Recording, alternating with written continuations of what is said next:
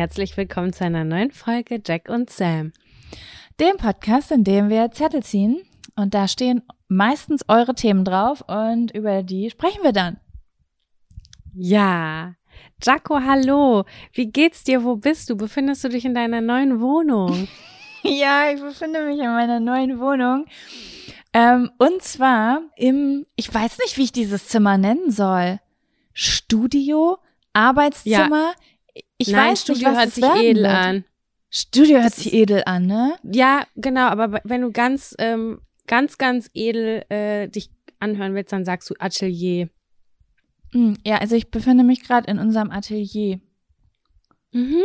Ja, also ich weiß gar nicht, ob ich das erzählt habe, aber äh, die Wohnung, in die wir gezogen sind, ist sozusagen zweigeteilt. Ähm, ich sag immer links und rechts vom Balkon. Eigentlich ist es links und rechts von der Dachterrasse, aber ich schäme mich auch ein bisschen dafür, das zu sagen, muss ich sagen, weil ich finde, es klingt ein bisschen zu äh, zu edel manchmal. Ähm, aber auf der einen Seite ist sozusagen einfach unser privater Bereich, wo wir wohnen. Also so ist es eigentlich gedacht.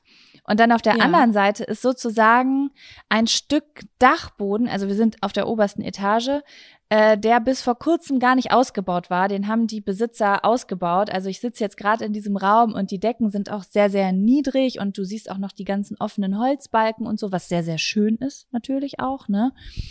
Und ähm, das ist kein offizieller Wohnraum. Also man darf das nicht offiziell, glaube ich, vermieten und als Wohnraum, also als Wohnraum vermieten, weil die Decken zu niedrig sind. Aber mhm. ähm, du, genau, ich dürfte deswegen jetzt trotzdem hier drin wahrscheinlich ein Schlafzimmer reinmachen. Es gilt nur nicht offiziell als Wohnraum. Ja, und das ist irgendwie so ein separater Teil, wo wir jetzt, wir wissen noch nicht direkt, was wir damit machen. Steht da ich denn schon ein Schreibtisch jetzt drin oder wo sitzt du gerade oder wie sitzt du gerade? Wie ist die Aufnahmesituation derzeit? Ach so, ja, also ich sitze gerade auf unserer Matratze, die hier auf dem Boden liegt, weil ähm, äh, wir drüben war frisch gestrichen als wir eingezogen ja. sind. Und ich wollte nicht, also wirklich die komplette Wohnung war frisch gestrichen und wir wollten da nicht drin schlafen, weil das ja, glaube ich, auch nicht so gesund ist, in so äh, frisch gestrichenen Räumen zu schlafen. Mm. Und deswegen haben wir die Matratze hier rüber geschaffen. Und das ist jetzt schon drei Nächte her, aber wir waren jeden Abend zu faul, diese Matratze dann rüber ins Schlafzimmer zu bringen. Und ich wollte das auch nicht so, weil ich muss dir ehrlich sagen, Sam, mein Chi, das stimmt hier. Und ich ah, möchte okay. ja, also das war wirklich so ein Ding. Wir haben uns damals diese Wohnung angeguckt und haben gesagt, oh mein Gott, wie geil ist das denn? Wir haben ein separates Büro, weil ich ja auch irgendwann ja. mal überlegt hatte, also ich, äh, ich mache ja nicht nur so Social Media Kram, ich habe ja auch eine Marke und ich hatte überlegt, ob man irgendwann vielleicht sogar eine Person mit noch dazu holt, also wirklich eine Bürosituation kreiert, die noch mhm. erweitert wird und nicht nur zwischen mir und meinem Freund stattfindet. Und dafür ist es hier halt perfekt, weil das hat einen extra Eingang auch. Wenn jetzt wirklich jemand hier zur Arbeit kommen würde irgendwann, dann müsste der nicht zu uns privat nach Hause kommen, sondern könnte hier ins Büro kommen. Aber dann bin ich hier rein am ersten Tag und habe gedacht, ich möchte hier leben. Ich weiß nicht wieso, das ist irgendwie.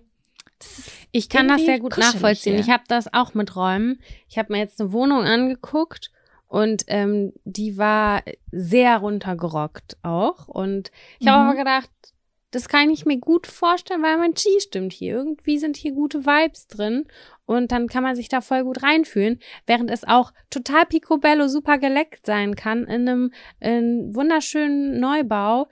Und dann stimmt mein Chi da aber aufgrund irgendwelcher anderer Faktoren nicht so. Und dann kann ich es mir nicht so gut vorstellen. Also. Ja, es ist super subjektiv, einfach in, wie man sich in Räumen wohlfühlt. Ja, ich frage mich sagen. immer, das ist wahrscheinlich eine Kombination, ne, so aus subjektiven Dingen, ähm, was präferiert man, wie ist man groß geworden, vielleicht glaube ich auch unterbewusst bisschen Feng Shui. Also so, mhm. man hat ja manche Dinge gar nicht so doll auf dem Schirm. Wie stehen die Fenster zur ähm, äh, zum Bett und so weiter, was, was mit dem Sicherheitsbedürfnis etwas macht, ne? Wenn man zum Beispiel im ja. Bett liegt, so wie kann man, kann man die Tür sehen oder nicht? Ähm, ist man im ersten Stock oder im vierten? Das macht ja irgendwie was mit einem. Und äh, ich glaube, da passiert auch ganz viel dem, mit dem, wo man sich gar nicht drüber bewusst ist. Und dann liegst du irgendwie im Bett und denkst so, irgendwas stimmt hier nicht. Das hatte ich nämlich zum Beispiel auch in der alten Wohnung. Ich glaube, dass ich mich im Schlaf, also ich habe super unruhig geschlafen in der alten Wohnung. Äh, besonders als wir die Zimmer getauscht haben. Und ich glaube, das lag daran, dass ich das Zimmer direkt neben der Eingangstür hatte. Also ich habe in meinem, wenn ich im Bett lag, habe ich die Leute gehört, die die Treppe hoch und runter gehen. Ach so, du meinst danach hast du noch schlechter geschlafen als vorher. Genau, vorher hatte ich ja ein Zimmer, was ein bisschen weiter weg von der Eingangstür genau. war, aber es war halt mhm. halt total hellhörig und ich war halt in diesem Zimmer sozusagen, habe ich die Leute im, im Flur gehört und ich oh glaube, ja, dass ich. ich mich unsicherer gefühlt habe und in dem Zimmer, in dem ich jetzt gerade bin, das ist so weit weg von jeglicher von Zivilisation. Allem. Wirklich, also ja. also das ist so, ähm, ihr kennt das doch bestimmt, also ich weiß nicht, äh, die Berliner kennen das bestimmt. Ich weiß nicht, ob wie das in anderen Städten ist. Ich komme aus einer Kleinstadt, da gibt's keine Hinterhöfe. Ähm, in Berlin gibt's oft so Hinterhöfe. Also du hast das Vorderhaus, das hat einfach ganz normal vier Stockwerke oder fünf Stockwerke und dann hast du noch so ein Hinterhaus. Und ja. ich bin sozusagen oben auf so einem Hinterhaus drauf, aber so auf dem letzten Teil hinten. Ich kann das nicht beschreiben. Also ich könnte hier jetzt ganz laut schreien und niemand würde mich hören. Niemand. Voll gut. Cool. Also ist jetzt erstmal noch äh, phasenweise, schlaft ihr in diesem Raum und guckt einfach, wie sich das Ganze entwickelt und fügt.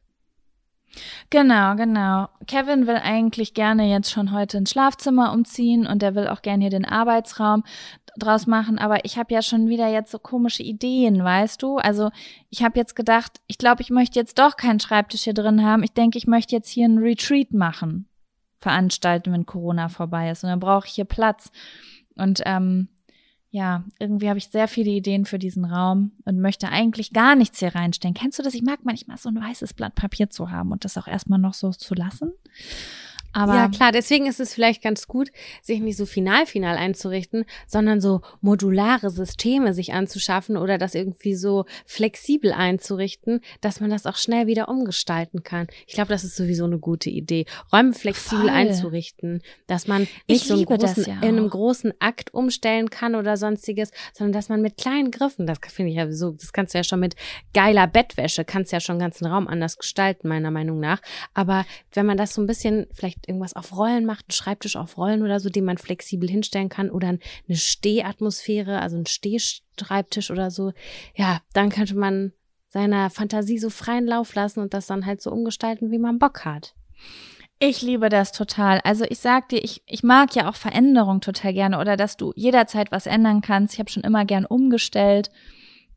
Und äh, ich habe mich auch mit äh, unserer, mit Nisi mal drüber unterhalten ich brauche nicht unsere Freundin sagen, haben ja schon gemeinsam einen Podcast aufgenommen, äh, die ja auch zum Beispiel gesagt hat, sie hat sich dieses Pappbett gekauft, was du auch hast.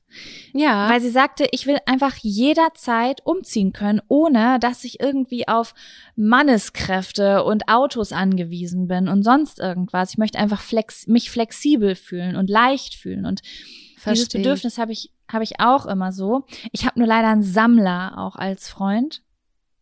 Mhm, Kennst du dich ja auch, auch, ein bisschen mit aus. Und ähm, dazu auch noch unfassbar neue, schwere Möbel irgendwie in den letzten Jahren. Und das verträgt sich alles nicht so gut. Aber vielleicht mache ich unter diese schweren Möbel mal Rollen drunter. Ich habe jetzt, ähm, ich bin ja gerade auch aktiv auf der Wohnungssuche und ich finde super viele möblierte Wohnungen. Und ich denke mir immer, warum in Gottes Namen gibt's möblierte Wohnungen? Dann dachte ich so, ah, okay, vielleicht sind das die ganzen Airbnb-Wohnungen, die jetzt gerade nicht bezogen werden können. Vielleicht sind es aber auch Menschen, gibt es viel mehr Menschen, die international so springen. Die sind erst in Singapur, da gibt's ja viele Leute. Dann sind die irgendwie ein halbes Jahr in New York und keine Ahnung, diese Business-Leute, die dann halt sofort in eine Wohnung ziehen, die sind dann halt die sind halt relativ in Ordnung eingerichtet. Mein Stil ist es überhaupt nicht, weil alles total neu ist und irgendwie wenig Charakter drin steckt. Aber ich war so verwundert, weil ich ich habe auch viele Sachen und ich sammle, also ich sammle nicht so wie mein Freund zum Beispiel, aber ich habe auch viele Sachen und ich finde, das gehört voll dazu, sich individuell zu entfalten. Aber ich finde den Gedanken auch total spannend, so sprunghaft zu sein. Und für solche Leute, so wie Nisi das erzählt hat, für solche Leute ist es wahrscheinlich voll cool, wenn die so teilmöbliert sind oder so. Könnte ich ich finde es auch großartig. Also zum Beispiel in Amerika ist das ja gang und gäbe, ne? Wenn du ein Haus kaufst oder ein Haus mietest, dass da schon Möbel drin stehen. Und dass das auch schon hm. Farbe an den Wänden ist und so. Und oh, das könnte ich sowas hm. von zu 0,0 Prozent. Also ich, richtig ich so glaube, beklemmen. Es ist, ich glaube auch, dass das eine Gewöhnungssache ist. Irgendwie. Also, ich, ich sehe da irgendwie Vor- und Nachteile, weil ich habe so Phasen, da will ich alles super krass individuell haben. Also ich mag das auch total gern, mir die Holzfarbe selbst auszusuchen. Ist das irgendwie eher Vintage oder eher neu? Ich mag diese Entscheidung selbst treffen, merke aber auch, dass, und ich glaube, da unterscheiden wir uns ein bisschen, mein Geschmack sich relativ schnell ändert.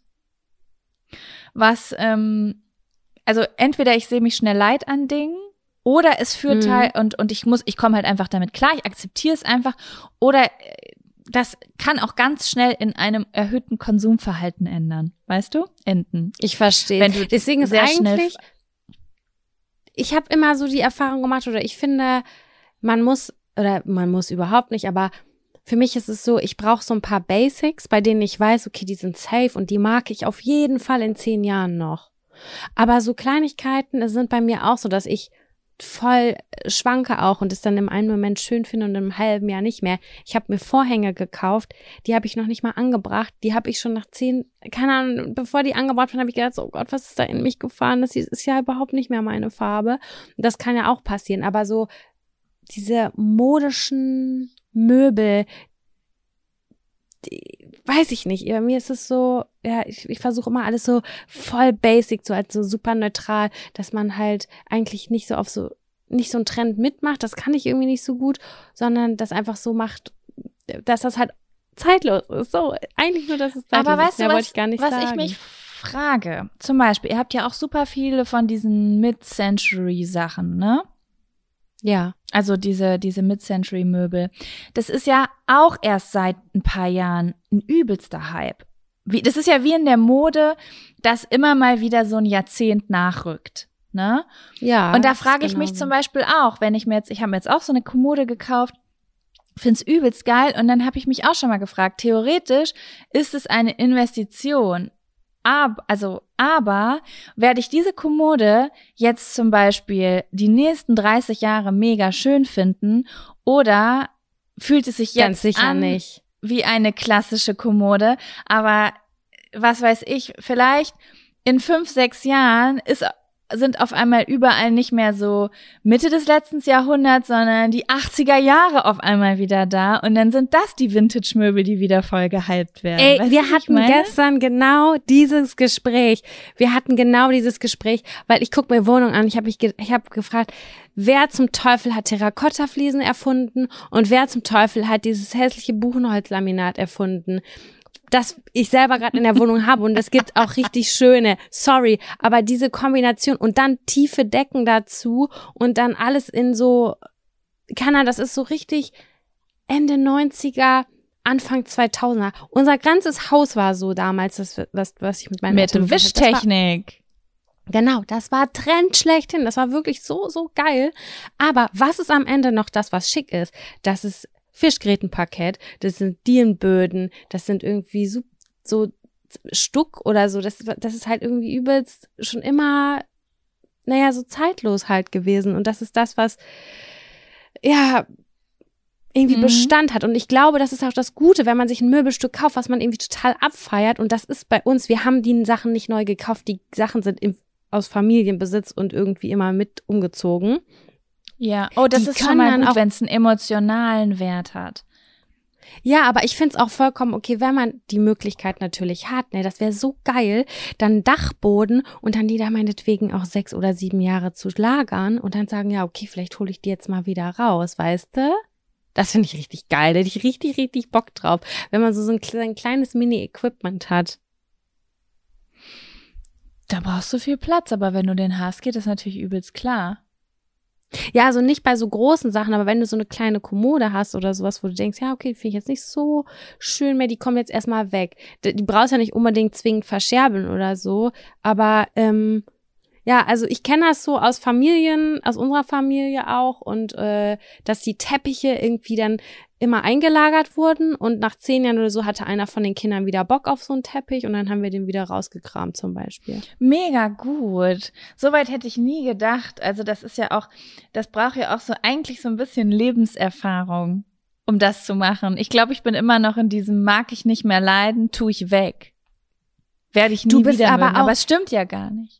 Ja, aber ich, ich liebe das auch bei dir, dass du einfach nicht so äh, lange fackelst und sagst, sondern das kommt jetzt weg. Das ist ja auch das, was mich nervt, weil wenn ich dann am Ende umziehen muss, dann habe ich so viel Scheiße umzuziehen. Da kriege ich eine absolute total Krise, wirklich eine Krise. Ja, ähm, aber ich ja. bin jetzt auch vorsichtiger geworden. Ich werde nie vergessen, als ich im Nachhinein gemerkt habe, dass ich einen Moschino-Gürtel in die Altkleidersammlung geworfen habe. Und ein Jahr oh. später kamen die auf einmal alle und haben irgendwie hunderte Euro gekostet. Und ich sag so, hey, ja, so ein Gürtel hatte meine Mutter auch, aber die habe ich letztes Jahr weggeschmissen. Und ich dann habe hab ich mich geärgert, weil ich so schnell bin im Aussortieren. Ich bin so, alles, was ich jetzt nicht jede Woche brauche, kommt weg, weg, weg, weg, weg. Und es ist halt, da bin ich ein bisschen vorsichtiger geworden. Hm, das tut weh, wenn dann was weg ist, was man eigentlich gern leiden mochte. Ja, aber ganz oft ist, also sind wir jetzt mal ehrlich, wenn man irgendwie 20 Kleidungsstücke hat und man, das machen ja viele, ne, die das dann einlagern und sagen, das wird irgendwann nochmal trendy. Ich meine, zehn Jahre muss man mindestens warten, mal, also es wird ja immer kürzer, diese Abstände, bis Sachen mhm. wiederkommen, ne. Ich meine, wir hatten jetzt gerade äh, Anfang 2000er, hallo, das ist, für uns ist das gerade gewesen.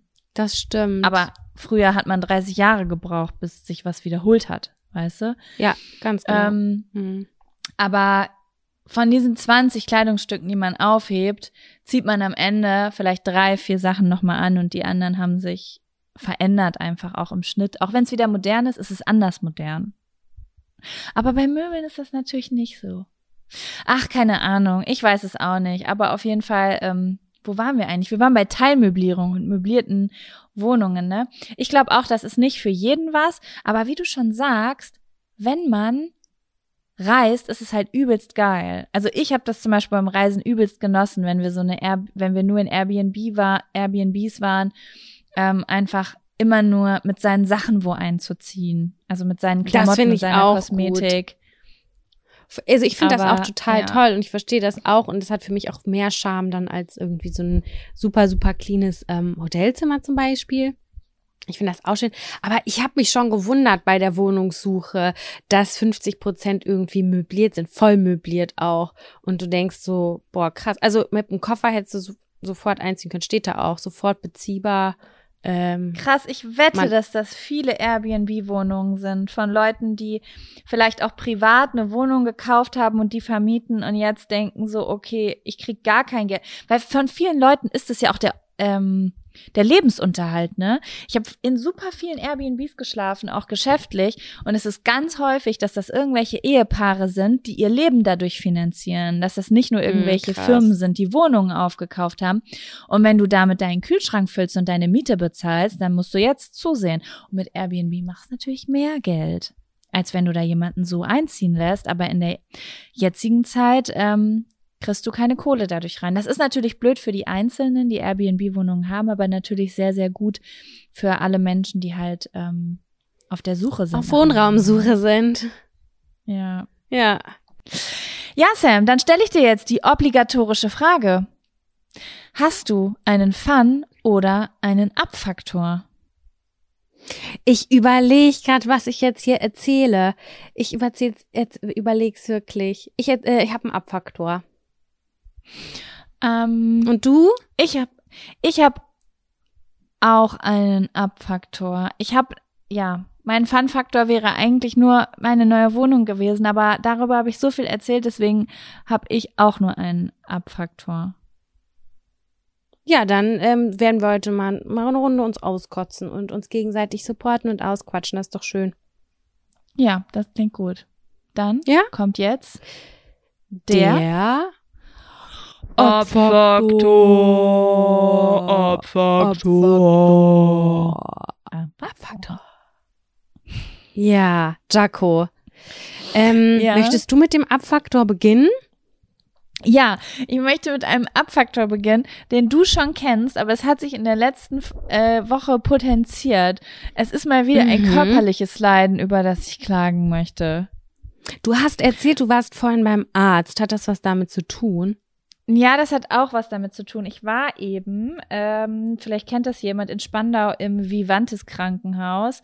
Ähm, da gibt es so eine Abteilung, die nennt sich Frauengesundheit weil ich noch mal, mhm. ich will noch mal einen Hormonspiegel machen. Das ist auch alles irgendwie nicht normal. Also wenn ich jetzt irgendwie 20 Jahre älter wäre, würde ich wirklich sagen, ich bin in den Wechseljahren.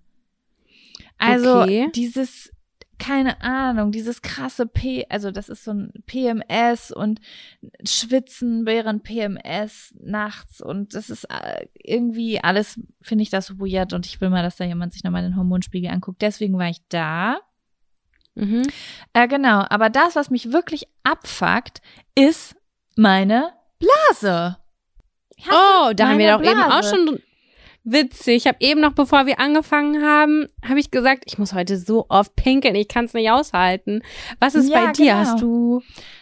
Es ist einfach mega ko komisch. Ich weiß überhaupt nicht, was. Nein, ich habe keine Blasenentzündung. Das ist es nämlich. Und das ist auch der Abfaktor mit dazu, der mit dazugehört. Das sind nämlich einfach ÄrztInnen, äh, die mich meistens richtig hart abfacken. Und zwar ist es so, ich hatte ja früher sehr, sehr häufig Blasenentzündung. Du hattest da ja auch mit Probleme. Dementsprechend mhm. weiß ich ja, wie sich eine Blasenentzündung anfühlt. Ich weiß es ganz genau. Ich hatte circa 250 in meinem Leben und weiß genau, wo fängt eine Blasenentzündung an und wo hört sie auf. Mhm. So, das, was ich aber habe, das ist keine Blasenentzündung. Ich muss einfach ständig auf die Toilette. Ich muss ständig auf die mhm. Toilette und das hatte ich aber nicht schon immer. Ist jetzt nicht so, dass ich mit einer Reizblase auf die Welt gekommen bin, sondern es hat so vor zwei, drei Jahren ähm, angefangen, auch als diese, ich glaube auch als diese komischen Hormonsachen angefangen haben, dass ich ständig aufs Klo muss. Und auch so, wenn ich jetzt ein Mann wäre, jetzt, ich, ich gehe jetzt ins Detail, Leute, ich gehe jetzt ins Detail. Ihr werdet jetzt sehr viel über meinen Unterleib erfahren. Wenn ich jetzt ein Mann wäre, hätte ich wahrscheinlich Angst, dass ich irgendwas mit der Prostata habe. Ist auch so, ich muss drücken. Verstehst du? Um, ja. Damit alles rauskommt. So, es ist, da ist einfach ein gestörtes Blasenverhalten da. Ich muss ständig auf Klo und wenn ich sage ständig, dann meine ich, wenn ich andere Leute frage, hey, wie oft warst du heute schon auf Klo? Und die sagen, mh, hm, zweimal, dann war ich achtmal auf Klo. Also okay, das ist echt wirklich stressig. So, es ist wirklich stressig. Also ich habe wirklich Tage, wo ich bis zu 30 Mal am Tag auf die Toilette gehe. Mm. Ja. Und ähm, ja, das finde ich einfach mega nervig. Und was mich richtig ankotzt, sind einfach ÄrztInnen. Also ich weiß, vor drei Jahren war ich das erste Mal damit bei einem Urologen. Da, äh, nee, erst war ich bei meinem Hausarzt. Der hat gesagt, ja, dann hast du bestimmt eine Reizblase. Ohne dass der mich untersucht hat. Und dann war ich bei einem Urologen und der hat gesagt, ja, also ich habe jetzt keine Bakterien äh, gefunden. Sie haben viel Eiweiß im Urin, aber keine, Bakt keine entzündlichen Bakterien oder sowas. Aber vielleicht kann man das noch nicht sehen. Manchmal kommt das verzögert. Ich schreibe ihm mal ein Antibiotikum auf. Da dachte ich so, ey, nein. Äh, ich glaube nicht, aber ich bin dann auch nicht so, dass ich mecker oder ich habe den dann. Nee, also, ich auch nicht. Diese Ärzte werden dann direkt bei mir als inkompetent eingestuft, so, weil ich will zu jemandem kommen, der wühlt. Ich will, dass ja. jemand wühlt, der sich für Zusammenhänge interessiert. Ich will nicht bei irgendwem sitzen und darum kämpfen und selbst zu Hause wie eine Bekloppte recherchieren und jemandem sagen, was er vielleicht machen könnte. Ich will, dass sich jemand dafür interessiert.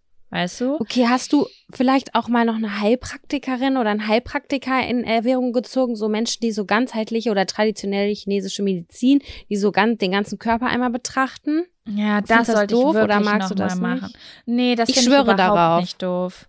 Ja, ich sollte das wirklich, wirklich machen, weil ich war nämlich dann letztens, habe ich gedacht, so ich ich unternehme jetzt noch mal eine Sache, weil ich hatte immer eine Vermutung und das ist Zucker. Ja?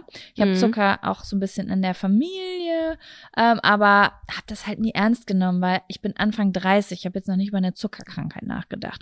Aber ich dachte ja. so, mh, hm, irgendwie, ich lasse das mal abklären. Viel auf Toilette hat ja, also Blase und Zuckerwerte hat ja auch voll was miteinander zu tun. Und dann bin ich zu einer Ärztin hier in Spandau, so eine Hausärztin, und habe das halt gesagt, ja, ich muss auch häufig auf die Toilette. Das brennt auch manchmal, aber ich habe keine Blasenentzündung. Können Sie vielleicht mal irgendwie so meine Werte testen, ne? Und dann hat die einmal so alles angeklickt, guck mal Nieren nach, Blase nach, Leber nach, Zucker und so weiter.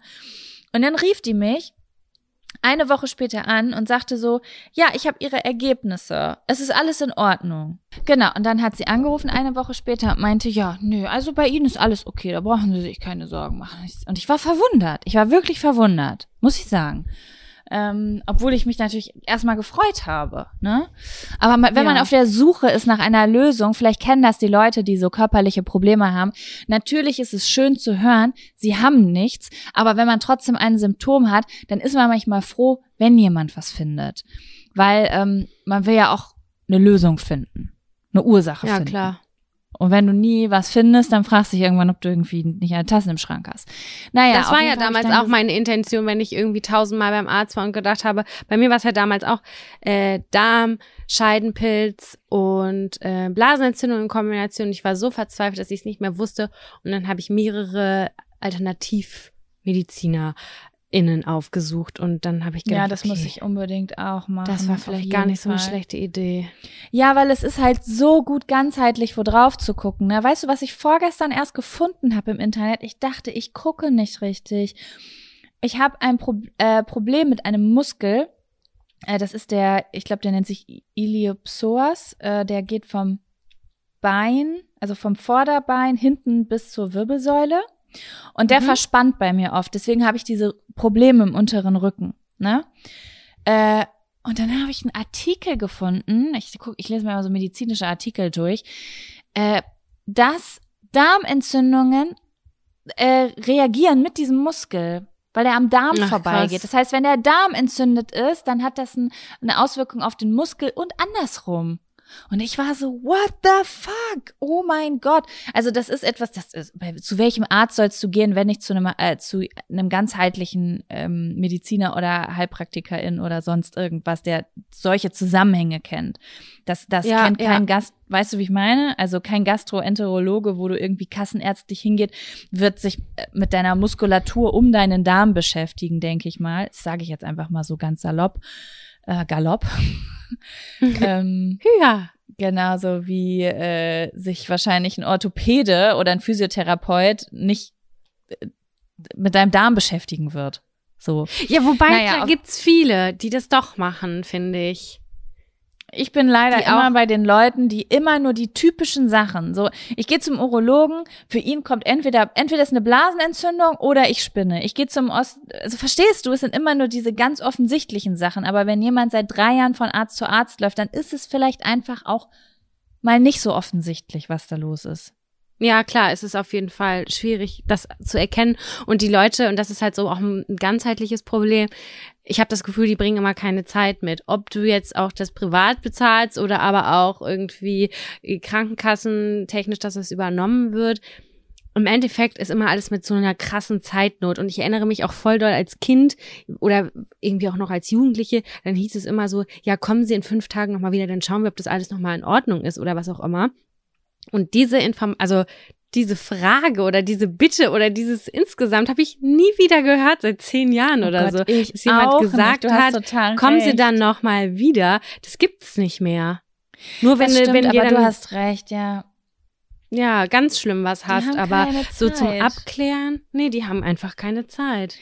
Das ist einfach das System und ich will da gar nicht dran meckern, weil wir haben wirklich ein ganz, ganz tolles System äh, mit unserer Krankenversicherung und wenn ich an Amerika und so denke, bin ich wirklich sehr dankbar dafür, aber es stimmt, die haben wirklich Zeitnot. Also ich hatte auch heute Morgen vor der, ähm, vor, vor dem Gespräch mit der Ärztin hatte ich ein ähm, psychologisches Gespräch, weil das dazugehört. Also das ist so der Ansatz dieser Klinik, dass es halt ähm, psychosomatisch behandelt wird, beide Seiten, ne?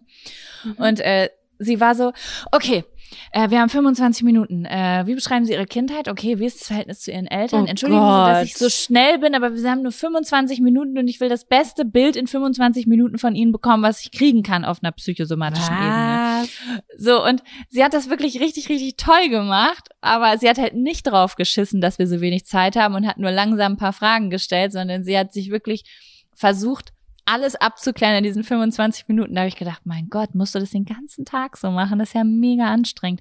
Und meine Therapeutin zum Beispiel bezahle ich einfach privat und äh, die, ist, die chillt mega rum. Manchmal sind wir, bin ich auch 15 Minuten länger da. Das geht ja sowas von am Arsch vorbei, weil die hat kein, die hat gar keinen Druck bei der Abrechnung. Ja, verstehe ich. Ja klar, Geld entspannt. Verstehe. Ja, Geld entspannt, ja. da sagst du was, ja. Ja, aber ja, was gut, ich eigentlich sagen wollte war, äh, ich habe dann diese Ärztin am Telefon, dann habe ich gesagt, ach Mensch, ja, ich, ich hätte jetzt wirklich darauf gewettet, dass sie bei den Zuckerwerten was findet. Und dann sagt sie, ja gut, also die Zuckerwerte sind jetzt schon höher als normal. Ähm, ich sag, ja, wie sind die denn? Und hat sie mir den We Wert gezeigt und ich habe gegoogelt und denk so, ja, okay, das ist jetzt keine ausgewachsene Diabetes, was sie hier gefunden haben, aber diese Werte liegen wirklich außerhalb des Normbereiches, so dass man wirklich eigentlich eine Patientin noch mal reinholt und so ein, es gibt ja solche Zuckertests, ne, musst du so eine Zuckerlösung trinken, dann wird halt geschaut, kann es abgebaut werden, aber und das ist das Ding, das sehe ich auch bei meiner Mutter, wenn du jung bist und wenn du schlank bist, dann nehmen die dich nicht ernst. Mhm. Und das ist, das, das ist voll, voll oft irgendwie so. Ja, aber ich werde euch berichten, wenn ich irgendwann herausgefunden habe, warum ich so viel auf die Toilette gehe. Vielleicht ist es am Ende ja auch wirklich nur eine nervöse Blase. Gibt's ja auch, so wie es das Reizdarmsyndrom gibt oder so. Aber ich glaube da nicht, noch nicht dran. Ich glaube, dass ich da noch was finde. Ich glaube auch, dass du da noch was finden wirst. Und dass das auch ähm, wahrscheinlich irgendwann wieder weggeht. Wenn man das dann ich hoffe auch, naja, gefunden hoffe auch. hat. Ja. Ja, das war mein kleiner medizinischer Ausflug. Oh man, ich hasse ähm, sowas, weil ich das dann, früher haben wir auch mal vor viel darüber gesprochen, weil ich dann immer so gerne auch die Lösung und sowas finden will und kenne und, oder damals hatten wir viele ähnliche Probleme und haben uns immer total viel supportet, wenn wir irgendwie eine Damenkur gemacht haben oder sonst irgendetwas. Und äh, ich weiß ganz genau, dass ich auch damals ganz, ganz stark äh, immer doll aufs Klo musste und ich konnte zum Beispiel nirgends hinfliegen oder Bus sitzen, Zug fahren. Ich, das, das hat mich so hart gestresst, weil ich, ich wusste, ich musste jetzt, wenn ich eine Stunde äh, da drin bin, äh, mehrfach auf Klo und das konnte ich teilweise nicht machen, weil ich mich auch wohlfühlen muss. Wie auch immer, ist egal. Mhm. Ich weiß damals einmal, warum das aufgehört hat oder ich weiß, ob der Zusammenhang da war, psychologisch oder wie auch immer. Es war auf jeden Fall ein Temperaturumschwung. Ich hatte diese Beschwerden, Darm, äh, Blase und so hatte ich meistens nicht im Sommer, wenn es über 20 Grad war. Und deswegen ja, soll ich dir jetzt mal was erzählen? Ich habe ja mal einen Allergietest gemacht, ne? Mhm. Und ähm, da ist ausgeschlagen, also wirklich nicht als Unverträglichkeit, sondern als äh, IgE, als ähm, als äh, entzündlicher äh, äh, Allergiewert. Ähm, Tomaten, Pfirsich, Apfel, was das? Haselnuss, Mandel, Walnuss. Ähm, und das sind alles ähm, Lebensmittel, die dieselben Eiweiße haben wie Gräser und Pollen, auf die die Menschen teilweise mhm. allergisch sind. Das heißt, es sind Lebensmittel, auf die du höchstens reagierst, zum Beispiel mit Bauchschmerzen und Blähungen oder Atemnot oder was auch immer, weil du eine Kreuz Kreuzallergie hast. Und ja. das sind ja genau die Dinge, die bei den Jahreswechseln stattfinden. Also wo da bestimmte Dinge blühen, die vielleicht gar nicht in deiner Nähe blühen. Also ich weiß, dass ich auf Gräser allergisch bin, aber ich habe nie da gewohnt wo die sind. Also sowas kann ja auch mit einspielen, warum man Bauchschmerzen bekommt. Und man, man weiß es einfach nie, weil man einfach diese Allergie, die anderen Allergiesymptome gar nicht hat, weil das, wogegen man eigentlich allergisch ist, das wächst ganz woanders. Okay. Das fand ich auch sehr spannend. Also. Ich hoffe, dass wir irgendwann irgendwo einen Chip haben an unserem Körper, der das direkt ausrechnet und dir von vornherein sagt, was du hast oder ähm, worauf du reagierst und was du lieber meiden solltest. Das fände ich auch sehr schön. Mm, mein Abfaktor hat ähm, ein bisschen was mit Ungeduld zu tun und das passt auch irgendwie ein bisschen dazu, weil ähm, mm, bei mir ist es gerade so, dass ich extrem sehr, sehr mit mir bin in, und über mich nachdenke und mit mir beschäftigt bin und ähm, merke, was mich halt so un oder was mich so durcheinander macht. Und ich habe festgestellt, mhm. dass es alles, was mich in meinem Leben hardcore abfuckt, hat immer was mit Geduld zu tun oder mit Ungeduld. Und ich versuche gerade so krass zu trainieren, wie ich diese Ungeduld loswerde, beziehungsweise besser damit umzugehen, weil es bei mir teilweise so ist, als würde mich das fuchsig machen und nerven und lähmen. Das kann man auch beziehen auf sowas, wenn man zum Beispiel krank ist und irgendwie wissen will, was ist jetzt Phase und diese Zeit, bis man jetzt die Erkenntnis gefunden hat, die macht mich so wild und es ist meine größte Schwäche, weil ich irgendwie ähm, ja nicht so gut weiß, wie ich damit umgehen soll. Es sind ganz viele Faktoren, die ähm,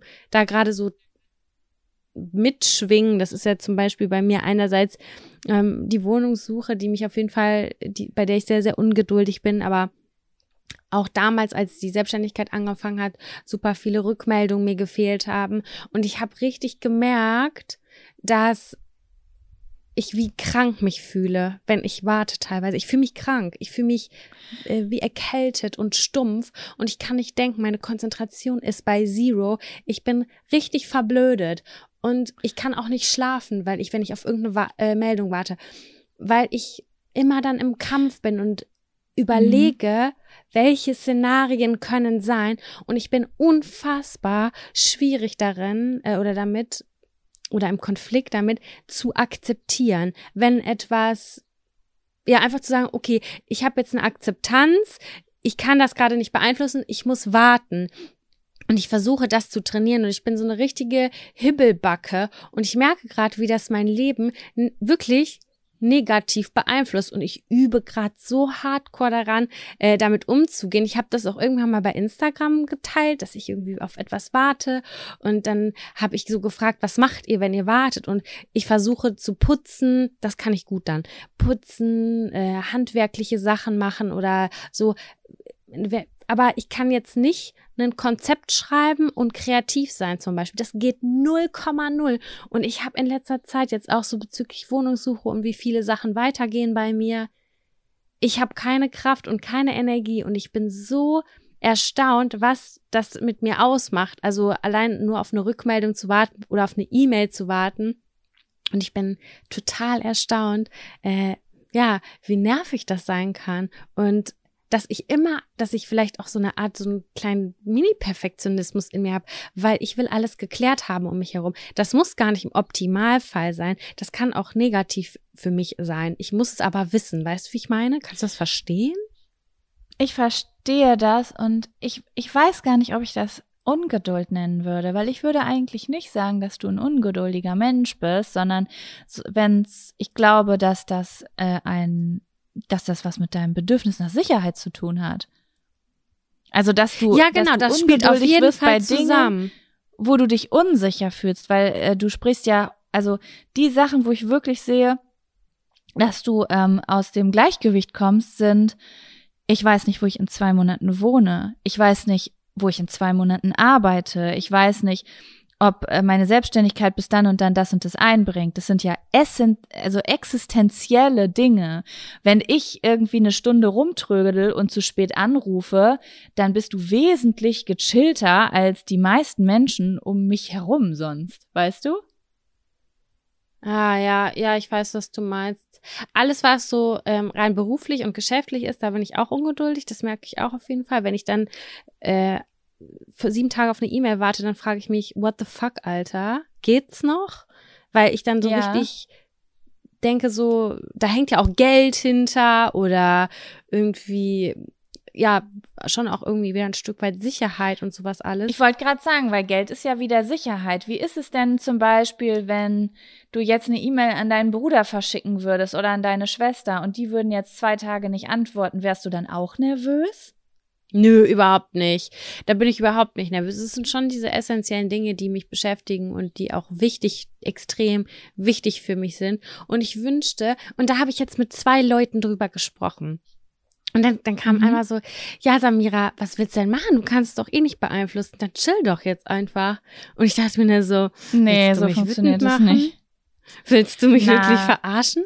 Und dann kam noch eine andere Person, die meinte, ja, nein, du musst positiv denken, weil wenn du positiv denkst, dann ähm, ziehst du die positive Energy an und dann äh, wird das wahrscheinlich auch. Und selbst wenn nicht, dann machst du das Beste aus. Und ich dachte mir nur so, ey Leute, wo gibt's dieses Training? Ich möchte es. Ich, ich will das haben, diese, diese Denkweise. Vielleicht ist es auch nur so, weil andere einem diesen Advice geben, keine Ahnung.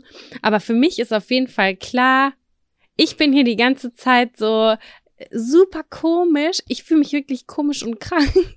Wie Liebeskummer. Ich hab's gesagt, ich hab's zu meinem Freund gesagt. Ich fühle mich wie Liebeskummer und dass sich mein, mhm. ähm, mein größter Schwarm nicht bei mir meldet. So fühle ich mich gerade. Also, Ganz komisch. Ich kenne das. Ich habe das jetzt nicht bei diesen Themen, aber ich kenne dieses Gefühl äh, in Bezug auf andere Sachen. Und das sind bei mir meistens Sachen, ähm, das hat irgendwas mit meiner Kindheit zu tun, mit ähm, das sind irgendwie Situationen, die waren früher zu Hause vielleicht mal unangenehm oder da wurde immer drüber geredet und da kann man nicht einfach, also sagen so, jetzt denk doch mal positiv.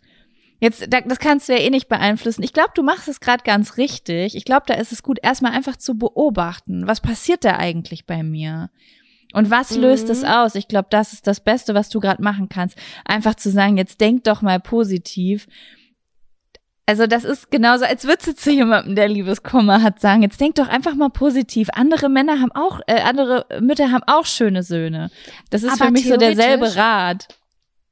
Und zum Beispiel bei der, bei jetzt auf dieser Wohnungssache, auf die Wohnungssache bezogen, sind mein Freund und ich in der exakt gleichen Situation. Und er mhm. sagt einfach so, ja, es sei nicht so gestresst, äh, entspann dich, das wird schon, der ist so voll positiv. Und da ist auch wieder so eine Denk, so, so ein, ja, so eine, diese Frage, ist man eher optimistisch eingestellt oder ist man eher pessimistisch eingestellt? Ist man eher realistisch eingestellt? Ich würde schon immer sagen, dass ich mhm. realistisch eingestellt bin und sage ja, so, aber ja, okay, Option ihr habt ja auch eine andere Geschichte, weißt du? Wohnungssuche Auf war schon immer ein Struggle. Wir haben damals auch schon deine erste Wohnung mit den übelsten Struggeln gesucht, weil du keine Wohnung gefunden hast. Das ist ein Thema bei dir einfach. Und das ist doch auch in Ordnung, dass dich das mehr stresst jetzt erstmal, oder? Ich finde es in Ordnung. Ja, mich stresst es, also was, es, es fuckt mich halt ab und deswegen ist es halt der Abfaktor, ähm, weil man halt so wenig irgendwie dagegen tun kann. Und es geht nicht nur um diese Wohnungssuche, es geht einfach nur darum, dieses ähm, auf vielen Ebenen sein, diesen Gedulds, diese Geduld zu beobachten und ähm, zu mhm. sagen, ich nehme das an und das ist jetzt einfach so und mal gucken und nicht die ganze Zeit wie eine, wie eine kleine Furie irgendwie von rechts nach links zu springen und zu denken, wann geht jetzt endlich die Zeit vorbei? Wann geht jetzt die Zeit vorbei? Ich brauche jetzt eine Rückmeldung. Ja. Voll, das kann ich voll verstehen. Ich habe das in Bezug auf andere Sachen auch und ich kenne das auch. Entweder ich putze dann wie eine Wahnsinnige oder fange an aufzuräumen und dann vergeht zwar die Zeit, aber eigentlich geht's mir nicht besser. Und ähm, was mir dann auch echt oft hilft, ist, aber es ist mega schwer. Ich finde es schwer, mich wirklich hinzusetzen und einfach mal ein bisschen zu atmen und mal runterzukommen und einfach mal zu gucken, okay, wie geht's mir gleich gerade eigentlich wirklich und wovor habe ich eigentlich Angst? Ich finde, das ist manchmal sehr sehr unangenehm, aber manchmal werde ich dadurch gechillter, als wenn ich wie so ein aufgeschrecktes Eichhörnchen alles mögliche mache, um irgendwie zu versuchen, nicht dieses Gefühl zu fühlen, weißt du? Ich weiß, was du meinst. Für mich war das jetzt gerade andere Optionen durchspielen, so sich darin so ein bisschen verlieren. Aber ja, ja. ich habe ja schon ja, mal voll. ganz damals dir mal gesagt, so wenn ich ganz viele Sachen abgearbeitet habe und zum Beispiel meine To-Dos so abgearbeitet habe und die sind auch in Ordnung, ich habe die guten Gewissens weggegeben und dass ich keine Rückmeldung bekomme oder zum Beispiel Feedback warte. Also das, das ist bei mir auch schon so, dass ich dann so ein bisschen so, komm, jetzt gib mir eine Rückmeldung, ich brauche wieder was zu tun. Und weißt du, wie ich meine? Ja, gut, das ist dann ja schon ein bisschen un das, ja, das ist, das ist schon Ungeduld. Ja, ne? irgendwie auf eine Art. Oder ich so muss jetzt mal versuchen. Gerne Bewegung Technik sein. Ja, ja, bei Bedarf natürlich nur, ne? Ist ja klar. Mhm. Aber ich finde es auf jeden Fall richtig spannend, weil ich mich gerade nochmal so von außen betrachte und mir so Gedanken über mich mache, ähm, was ich eigentlich möchte, was ich will, was mich halt einfach beunruhigt in meinem Leben. Und ähm, das war der Hauptpunkt. Das war der Hauptpunkt irgendwie. Ich kann nicht gut warten auf egal was. Das fällt mir super, super schwer. Und äh, ja, muss ja, jetzt irgendwie einen Weg finden mit der Entspannung, also Entspannung für mich und meinen Körper halt auch irgendwie zu herzuzaubern und vielleicht mal bestimmte Dinge in Angriff nehmen, damit ich ähm, ein bisschen ruhiger werde, so innerlich nicht mehr so aufgeheizt bin wie in so einer Stresssituation. Weil das ist, fühlt sich die ganze Zeit an wie eine Prüfungs- oder eine Stresssituation dann, ne? Zu ja. warten und irgendwie keine Rückmeldung zu haben. Und das merkt man dann halt auch echt voll krass im Körper, wenn ich dann irgendwie abends um neun Uhr erschöpft einschlafe, aber dann irgendwie um vier Uhr wieder wach werde und denke so, oh, da sind wir wieder. Hallo Gedanken. Mm, ich kann, ich kenne das, ich kenne das. Ich habe das zwar nicht in Bezug auf Warten, aber in so Bezug auf Aufgaben. Ähm, mm. äh, und äh, pff, ja, da versuche ich auch gerade dran zu kommen, entspannter zu werden. Ich bin gerade auf jeden Fall dabei, dass ich merke, denen hilft. Ich, ich, äh, denen? ich glaube, Ja, ich glaube, das liegt daran, äh, weil man seinen Körper dabei spürt. Also ich glaube, ich glaube, das ist das Ding. Ich bin so viel, man ist dann so viel im Kopf und wenn man dann mhm. irgendwas mit dem Körper macht, also oder wenn Kevin meine Füße massiert, also irgendwie, wenn ich mein alles, wobei ich meinen Körper spüre, da komme ich runter. Ich glaube, weil man in den Körper das verstehe. Ich. Ja, das verstehe ich. Mhm. Ja, aber ja, das weiter bin ich auch noch nicht. Das ist das ist auf einer anderen Ebene auch gerade so ein bisschen meine Baustelle ja, lass mal Sachen ausprobieren und testen und dann äh, Rückmeldung geben. genau, wir werden euch auf dem Laufenden halten. ich habe auf jeden Fall all meine äh, Buntstifte angespitzt. Ich sag dir, das war die Entspannung meines Lebens. ich sag's wirklich, das war so geil. Jaco, das war so geil. Dieses Geräusch, dieses Feeling dazu. Das war einfach richtig das, schön. Das ist wirklich ein geiles Geräusch. Das ist richtig ASMR-Style. Mhm. Voll. Das stimmt. Okay, das stimmt. genug abgekotzt. Ich würde sagen, wir müssen jetzt einen funny Zettel ziehen. Ja, du musst übrigens heute, ich habe dir das noch nicht gesagt, kannst du heute die Aufgabe der Zettelzieherin übernehmen? Denn ich habe zwar mein Aufnahmegerät und mein Mikrofon gefunden, aber nicht die Zettel. Das macht doch überhaupt nichts. Die habe ich ja hier auch in meinem Topf, in meinem kleinen Trog.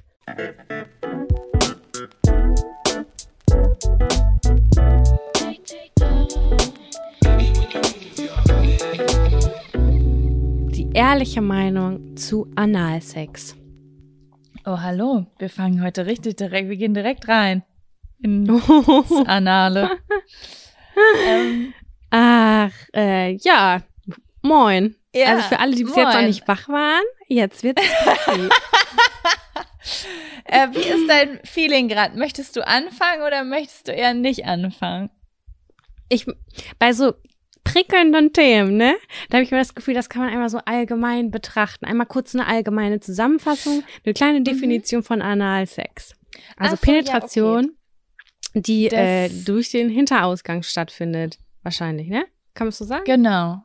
AKA euer Arschloch.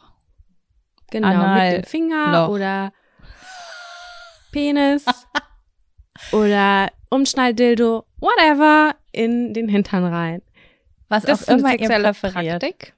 Genau. Genau. Die, ähm, ähm, ach so, Finger in den Po ist auch oder? schon Analsex. Ja, oder nee, ist das anales Petting? Es Jetzt will doch jeder sagen, Finger in Po Mexiko. Ja, gut, dann äh, haben wir schon mal eine allgemeine, wieso drucksen wir hier eigentlich so rum? Sam, hast du schon mal Analsex gehabt? Ja, ich habe es schon mal ausprobiert auf jeden Fall. Ich möchte es wirklich unter Ausprobieren verbuchen. Ich habe das mehrfach ausprobiert, weil ich gedacht habe, ähm, das ist ja ein Ding, das sieht man in Pornos, das ist ein Gesprächsthema, das ist schon ein Gesprächsthema mit, keine Ahnung, ganz am Anfang der Teenagerzeit, würde ich sagen. Es hat auf mhm. jeden Fall irgendwie immer so was ähm, Dunkles, mystisch, geheimnisvolles, würde ich jetzt irgendwie mal so sagen. Auch so ein bisschen finde ich, also ähm, zu, ich weiß nicht, wie das, wie das jetzt zum Beispiel, wie die Aufklärung unter den Teenies gerade ist, weil ich habe gehört, es sind auf jeden Fall viele Dinge, die ich früher als äh, mystisch und dunkel eingeordnet hätte, sind heutzutage normal, so wie Würgen. Mhm. Ähm, ja. Auch irgendwie damals was Dreckiges verboten ist, etwas, wofür man sich geschämt hätte. Ich hätte niemals mit 17, wenn ich Analsex gehabt hätte, gesagt, ja, ich hatte gestern Analsex. Mhm. Das hätte ich wahrscheinlich auch nicht gesagt. Aber das war, glaube ich, die Zeit so mit 18, so 19, wo ich das das erste Mal vielleicht ausprobiert habe, glaube ich. Und dann dachte ich, okay, ich bin noch nicht so weit ich bin noch nicht so weit, das klappt so nicht. Und habe aber damals auch noch nicht gewusst, dass man da ja vielleicht auch Vorarbeit leisten muss. Also, dass man oh, ja voll ja. relaxed mhm. sein muss, dass man entspannt sein muss, vielleicht ein Gleitgel zur Hand hat oder vielleicht irgendetwas zum Dehnen oder weiß ich auch nicht was. Und das wusste ich alles nicht. Also habe ich nur gedacht, oh mein Gott, übelst schmerzhaft. Ich mag das Gefühl gar nicht. Das fühlte sich bei mir immer an, als würde man groß zur Toilette machen und es wäre etwas stecken geblieben. Und es wird unendlich. Nicht, also ich hatte, es, es ist eine unendliche Kackwurst. Richtig. Und die ist da jetzt drin. Und das war für mich so, oh Gott, no, why? Uh -uh, ja. Das mag ich nicht. Und ja, das ist ja eigentlich, das muss ich jetzt einmal kurz anmerken, ne? Das ist ja auch eigentlich richtig weird, weil wenn man groß auf die Toilette geht, ist es ja eine krasse Erleichterung. Also ich habe das früher voll oft mhm. auch äh, mitbekommen, dass Leute Witz darüber gemacht haben, was ist das Beste nach einem Orgasmus? Kacken gehen.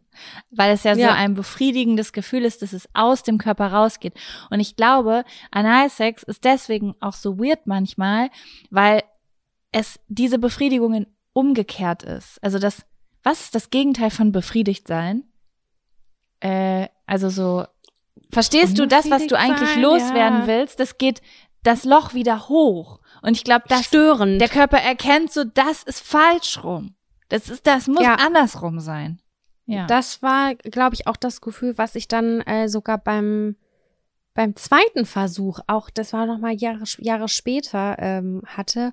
Und da habe ich schon ein bisschen besser mich prepared auf jeden Fall. Ich wusste, man muss entspannt sein, man muss vielleicht ein Like dabei haben, wie auch immer, dass man auch vorher, ähm, ich glaube, ich habe keine Analdusche gemacht. Das macht man ja auch, kann man ja auch machen.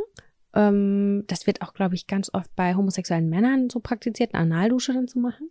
Oder insgesamt, weiß ich nicht, ich bin nicht so der deep im Business. Ähm, aber auch da beim zweiten Mal, als es für mich so ein Excitement war, habe ich gedacht so, also ich habe das, glaube ich, damals mit meinem Freund abgesprochen, so könnte man jetzt nochmal ausprobieren. Aber auch da mhm. habe ich den Clou nicht rausgefunden. Ich habe es nicht mhm. gut gefühlt. Ich fand es gar nicht gut. Gar nicht, gar nicht, gar nicht gut. Das hat sich störend angefühlt und schmerzhaft. Mhm. Und dann war das, habe ich es vielleicht noch zwei, dreimal ausprobiert und dann habe ich gesagt, ich glaube, das ist einfach nicht meine Praktik. Ich mag andere Sachen. Ja, das ist ja auch, äh, für, ja, aber ich finde es cool, dass du es trotzdem so oft probiert hast. Wahrscheinlich auch aus einer Neugier heraus, um herauszufinden, so wie ich viermal äh, Game of Thrones angefangen habe, weil ich gedacht habe, believe the hype, irgendwas muss daran gut sein. Aber manchmal sind ja. vielleicht Dinge dann doch nichts für einen, obwohl ich, ich schon wieder auch denke, dass Leute, ich nochmal von vorne. Ja, viele Leute haben halt auch gesagt, das ist ganz toll und das muss man ausprobieren oder das kann man ruhig ausprobieren. Was dauert ein bisschen, man muss ein bisschen Übung haben, keine Ahnung was. Und ähm, ich hatte Gott sei Dank das, also ich hatte das Glück, dass da irgendwie meine Boyfriends irgendwie nicht so krass drauf abfahren oder abgefahren sind oder so. Die fanden so, mhm. ja, ist okay, kann man machen. Aber ich stehe jetzt auch nicht so drauf. Also, pff, weißt du, wie ich meine? Und deswegen war es Ja, gut, so, das passt dann ja okay, perfekt das gibt es. Das gibt es und andere Menschen haben Spaß daran und das ist auch vollkommen cool. Ich, vielleicht probiere ich es mit 40 nochmal aus, Jaco. Vielleicht probiere ich es nochmal aus. In der Midlife Crisis sagst du jetzt nochmal Analsex. Richtig, möglich. Aber erzähl doch mal aus deiner Perspektive. Wie ist es denn bei dir? Ähm, ja, also ich habe so ein bisschen zwiegespaltenes Verhältnis zu Analsex. Ich habe Analsex das erste Mal ausprobiert mit 19, glaube ich. Mhm. Ja ähm, weil ich da auch den das erste Mal in einer Beziehung war, wo so ein, wo man noch lange zusammen war und sich richtig vertraut hat, weil ich hätte jetzt nicht irgendwie damals mit jemandem, mit dem ich einen Monat zusammen bin, mal gerade Analsex ausprobiert. Das, äh, also dazu war das für mich ein zu verbotenes, eine zu verbotene und Frucht, weil ja. Man weiß ja auch nicht, wie ist es, was passiert da. Ich kannte früher keine Analduschen, keine Ahnung. Was, was passiert da? Was wird man da sehen? Wird da eine Kackwurst sich gedreht haben um den Penis rum. Ich hatte eine sehr unrealistische Vorstellung davon, was passieren könnte, so wie das ja manchmal ist. Man wusste, wusste ja auch vorm Sex nicht, wie Sex sein wird oder vorm Rauchen nicht, wie Rauchen sein wird. Und so weiß man ja vorm Analsex auch nicht ist es irgendwie eklig, schmierig oder nicht? Oder und da ähm, habe ich stinkt das, das damals, vielleicht sogar? Stinkt das genau? Mhm. Muss ich irgendwas vorbereiten? Ich kann aber auch nicht drüber reden. Das war einfach so ein sehr unsicheres Feld und ich habe auch ehrlich gesagt vorher nie darüber nachgedacht und ich weiß auch nicht, wieso ich das das erste Mal ausprobiert habe. Ich gehe davon aus, ehrlich gesagt im Nachhinein, dass mein Ex-Freund mich gefragt hat, ob wir das ausprobieren wollen. Mhm. Ähm, und Man ist ja auch neugierig in dem Alter, übelst neugierig. Voll. Alles Gott, was, das war damals auch richtig krass, muss ich sagen, mit meinem ersten Freund, was wir alles ausprobiert haben. Das war irgendwie den ganzen Tag gefühlt irgendwelche Doktorspielchen und alles Mögliche austesten. Einfach, was mhm. mit dem Körper passiert, wenn man, was ist, wenn man in das Loch was reinsteckt oder in das oder in das oder in das. So war das. und, und ähm, Ja, und äh, ich weiß jetzt nicht, wie mein allererstes Mal Analsex war. Ich glaube, sehr, sehr unangenehm. Ich habe das aber auch immer wieder ausprobiert, weil mein ähm, Ex-Freund das nämlich sehr gut fand. Und mhm. auch, äh, glaube ich, sehr viel Pornografie konsumiert hat, wo Analsex stattgefunden hat und er einfach die Vorstellung davon. Es ist ja einmal, äh, du kannst es ja unterteilen. Es ist einmal eine sensorische Sache. Es ist natürlich klar, dass wenn man Analsex hat, dass das enger ist, als wenn das mhm. vaginaler Sex ist. Aber es ist natürlich auch eine Kopfsache wahrscheinlich äh, bei vielen Dingen. Wie bei vielen Dingen. Ja, auf ne? jeden so Fall. Das würde ich auch sagen. Sache. Ja. Ich habe jetzt Analsex so. Ich bin jetzt nicht da drin, sondern da drin. Ja, und ich glaube, das fand er ganz gut. Oder ich weiß, das fand er ganz gut. Und ich habe ein gespaltenes Verhältnis dazu, weil auf der einen Seite ähm, fand ich es irgendwie sehr, sehr unangenehm. Ich weiß auch, dass ich, als ich das das zweite oder dritte Mal ausprobiert habe, dass ich geweint habe, weil mhm. ich mich so all einsam gefühlt habe. Es hat mir ein, ein irgendwie ein Gefühl von gerade, ich weiß nicht, ein so vielleicht hat das jemand von euch schon mal erlebt. Man hat irgendwie einen One-Night-Stand, man hat Sex mit jemandem und auf einmal hat man das Gefühl, das ist gerade viel zu intim. Ich will nach Hause zu meiner Mama.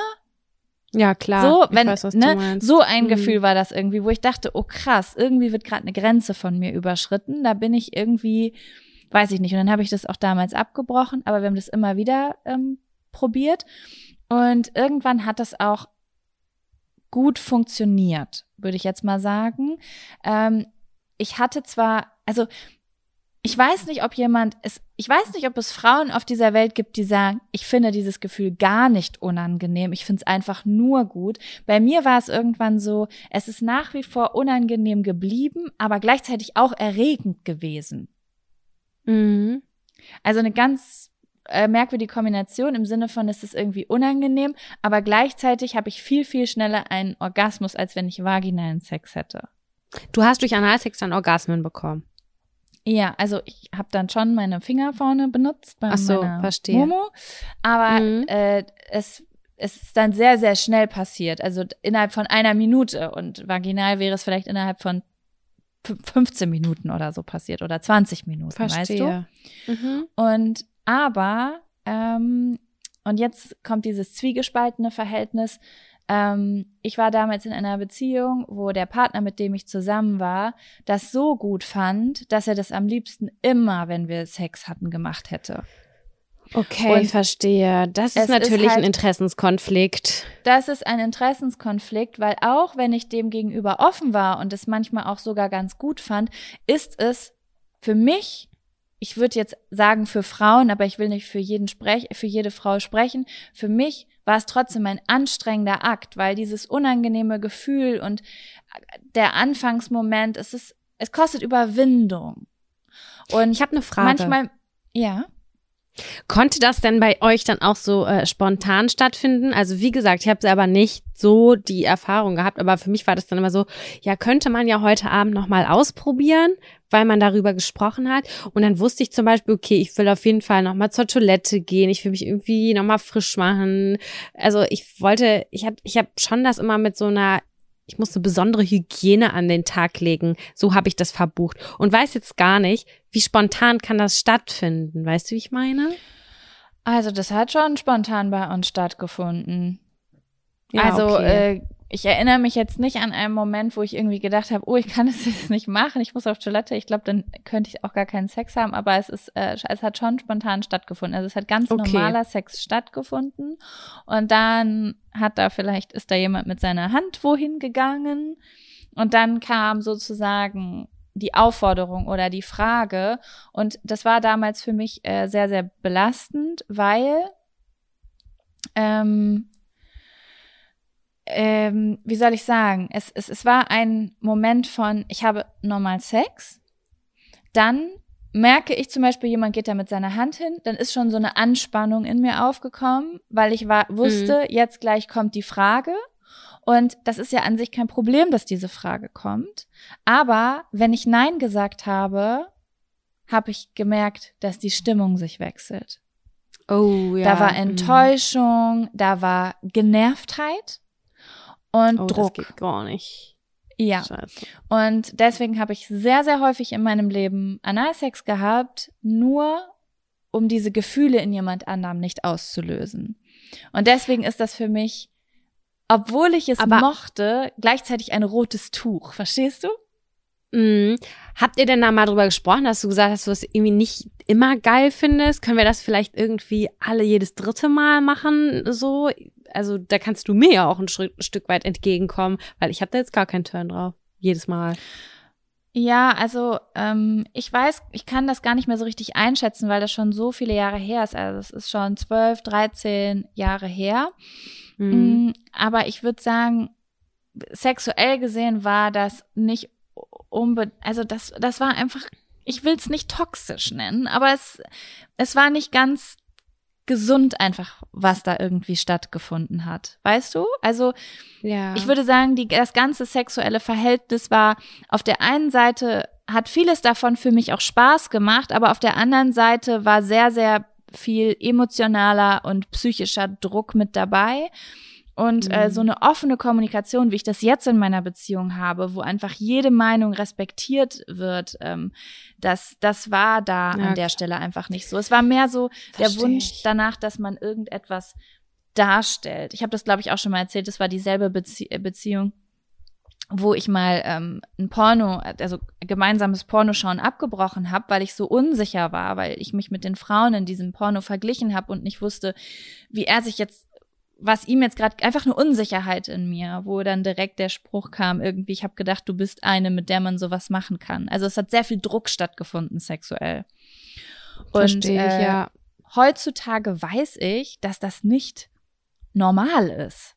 Also das, Nein, ja, das, die Erfahrung aber muss man erstmal gemacht haben. Genau, damals wusste ich das nicht. Damals dachte ich, das wäre so ein normales Tanzen von Vorlieben und ähm, Hoffnung und Enttäuschung und heutzutage weiß ich, oh mein Gott, nein, das war total ungesund, weil ich jetzt eine Beziehung habe, in der ganz offen gesprochen wird, was man will und nicht will und die andere Seite das einfach akzeptiert und man Kompromisse findet, die beide richtig gut finden und nicht nur einer, okay, mach ich jetzt halt mal oder so, weißt du? Falls ihr so eine Situation nicht habt, dann versucht sie irgendwie zu erzeugen. Ihr müsst auf jeden Fall miteinander sprechen. Das ist total wichtig und tut nichts irgendwem anders immer nur zu Liebe. Das ist nicht gut. Das ist auf gar keinen Fall gut. Ich habe die Erfahrung auch damals gemacht und du hast die Erfahrung gemacht und im Nachhinein weiß man halt einfach, das hätte so nicht sein dürfen. Bitte miteinander sprechen. Und ich bin so froh, weil ich, du erzählst das gerade und ich denke mir so, ich würde so laut für mich einstehen jetzt mittlerweile. Ich würde so laut sagen, nein, sag mal, du spinnst doch wohl. Also jetzt können wir mal mich berücksichtigen. Ich möchte das anders. Und dass das halt irgendwie ein Prozess ist und das, ähm, das ist einfach so krass, weil man so vieles gemacht hat, um zu gefallen und gefallen zu wollen. Ich finde es einfach voll schade auch irgendwie ein Stück weit. Es ist super schade. Also das hat das, das weiß ich erst heutzutage, wie krass mich das damals geprägt hat. Ich wusste das gar nicht. Ich merke das ähm, als ich zum Beispiel meinen jetzigen Freund kennengelernt habe und ich zum Beispiel, ich habe von mir aus Analsex vorgeschlagen und er hat gesagt, ja, können wir mal machen. Aber er hat dann ganz ehrlich gesagt, du, ich finde das vorne besser. Also das mhm. ist irgendwie, wir können das gerne machen und es ist auch irgendwie ganz cool, mal was anderes zu machen, aber ich brauche das jetzt nicht unbedingt. Und es hat mich damals schockiert. Das hat mich richtig schockiert, weil ich ja darüber auch begehrt wurde vorher, obwohl ich das vielleicht gar nicht wollte. Verstehst du? So ein, eine, ich verstehe ein, es. So wie, ich wusste gar nicht, was, was, was hat das jetzt zu bedeuten, dass jemand das nicht möchte. Oder auch zum Beispiel mit diesem, äh, wir haben ja schon mal drüber geredet, ich habe ja schon mal gesagt, ich, ich liege sehr gern beim Sex. Ich habe auch sehr, sehr viele äh, lustige Nachrichten übrigens von unseren ZuschauerInnen bekommen, von wegen, ja, Jaco, ich frage mich auch immer, bin ich devot oder bin ich faul? Haben mir auch ein paar Leute geschrieben. Und heutzutage frage ich mich manchmal, bin ich wirklich nicht gern oben? Weil in meiner letzten Beziehung konnte ich einfach nie nach oben, weil mein Ex-Freund das unerotisch fand. Der wollte keine starke Frau, die auf ihm drauf sitzt. Der wollte eine Frau, die sich oh unterwirft. Oh mein Gott, so tief ging das? Ja, also es war halt einfach, ähm, dass die Macht sollte nur auf der einen Seite sein. Und heutzutage, dann erinnere ich mich aber, als ich jünger war, meine ersten sexuellen Erfahrungen, da war ich auch manchmal oben. Und fand das ganz gut. Und das ist etwas, was ich jetzt gerade erst wieder versuche herauszufinden. So, bin ich wirklich devot oder wurde ich einfach so drei Jahre so heftig in meinen ersten Jahren der sexuellen Erfahrung in diese Rolle reingepresst? Also, wenn ihr irgendwie so eine Art von Unterdrückung sexuell äh, in eurer ähm, Beziehung spürt, dass da einer irgendwie seine Emotionen darüber auslöst und ihr macht da Sachen, die ihr vielleicht gar nicht wollt oder die, wirklich seid da ganz vorsichtig. Das kann sich jahrelang noch mitziehen. Sexuell sollte frei und ehrlich und offen sein und Spaß machen und da sollte man nicht ähm, irgendwie sich einsam fühlen oder irgendwelche Rollen einnehmen müssen, um irgendwie sexuell attraktiv für den anderen zu sein, weißt du? Ich finde es voll spannend, was du sagst. Ja, also als ich meine ersten sexuellen Erfahrungen auch gesammelt habe, war es, ähm, wurde mir gespiegelt, dass ähm, Oralsex, also dass der Mann eine Frau oral befriedigt, eklig ist. Und dass das ähm, voll, ja, also dass es eklig ist und dass es ähm, nach Fisch riecht und keine Ahnung was. Und das ist bis heute in meinem Kopf drin. Bis heute habe ich Angst, irgendwie nicht attraktiv oder nicht fresh genug zu sein. Ich kommuniziere das ganz frei und offen und sage, ah, ich müsste, ich, ich fühle mich gerade nicht so. Und wir mussten, also ich habe danach zwei Typen wirklich äh, tollen Sex mit denen gehabt, aber die haben es nicht geschafft, ähm, mir das zu nehmen, obwohl sie gesagt haben, das ist, du, du, das ist total normal. Wir machen das so, so gerne. Wir finden das total toll. Aber die haben das nicht geschafft, obwohl die viel cleverer und ähm, weiter waren und total offen waren, haben es nicht geschafft, mir die Unsicherheit zu nehmen, die ich mit 17, 18 dadurch aufgebaut habe. Ja, das ist so krass, wie prägend das ist, ne? Auch jetzt gerade, ja, wo wir voll. drüber sprechen, fallen mir so ganz, ganz viele Dinge ein, einfach, wo ich sage, die mag ich oder die mag ich nicht. Und dann auf einmal erinnere ich mich gerade an meine Teenie-Jahre und mir fallen gerade tausend Dinge ein, wo Leute, wo ich gar nicht, wo ich denke, oh mein Gott, ich glaube, das kommt gar nicht von mir. Das kommt von woanders her. Das ist schon crazy. Hast du noch mal ein Beispiel oder willst du gerade, ist das too much information? Ja, also äh, zum Beispiel, äh, ich gebe nicht gerne Oralsex. Also ich mache ja. das zwischendurch einfach nur, um jemandem eine Freude zu tun. Also ich mache das nicht gegen meinen Willen, sondern ich mache das, um eine Freude zu bereiten, aber ich habe keinen Spaß daran oder keine Erregung daran. Und jetzt gerade in diesem mhm. Moment, wo wir darüber sprechen, wird mir auch bewusst, dass das auch etwas ist, das in meiner Ex-Beziehung nicht erwünscht war. Einfach. Das hat Der, einfach. Also er wollte keinen Blowjob. Genau. Das, das war ist halt, einfach da. Spannend. Also das, ja, das ist wirklich spannend. Das ist, da ist halt einfach eine ganz bestimmte Sexualität praktiziert Aber worden, ist da nicht sozusagen. auch genau dieses Dominanzverhalten eigentlich da? Also es ist für mich so auch so ein bisschen, früher hatte ich so ein bisschen das Gefühl, ich will das nicht machen, weil ich habe das Gefühl, du stehst dann über mir oder so. Oder es war so ein kurzer Gedanke in meinem Kopf oder es war damals irgendwie auch ein Stück weit mit ja, schwing, schwang ich, das mit, aber das hätte ich jetzt gedacht, dass, es, dass er das dann auch total gut gefunden hätte, so weißt du? Ja, in dieser Beziehung war es so, dass ich glaube, die Präferenz war, dass es in ungewöhnlichen Situationen sehr schnell zu Sex kommt, wo der Mann über der Frau steht. Mhm. Da gab es keine große Einführung, kein großes Vorspiel, so, weißt du, wie ich das meine? Ja, weiß ich, ja, ja. verstehe ich.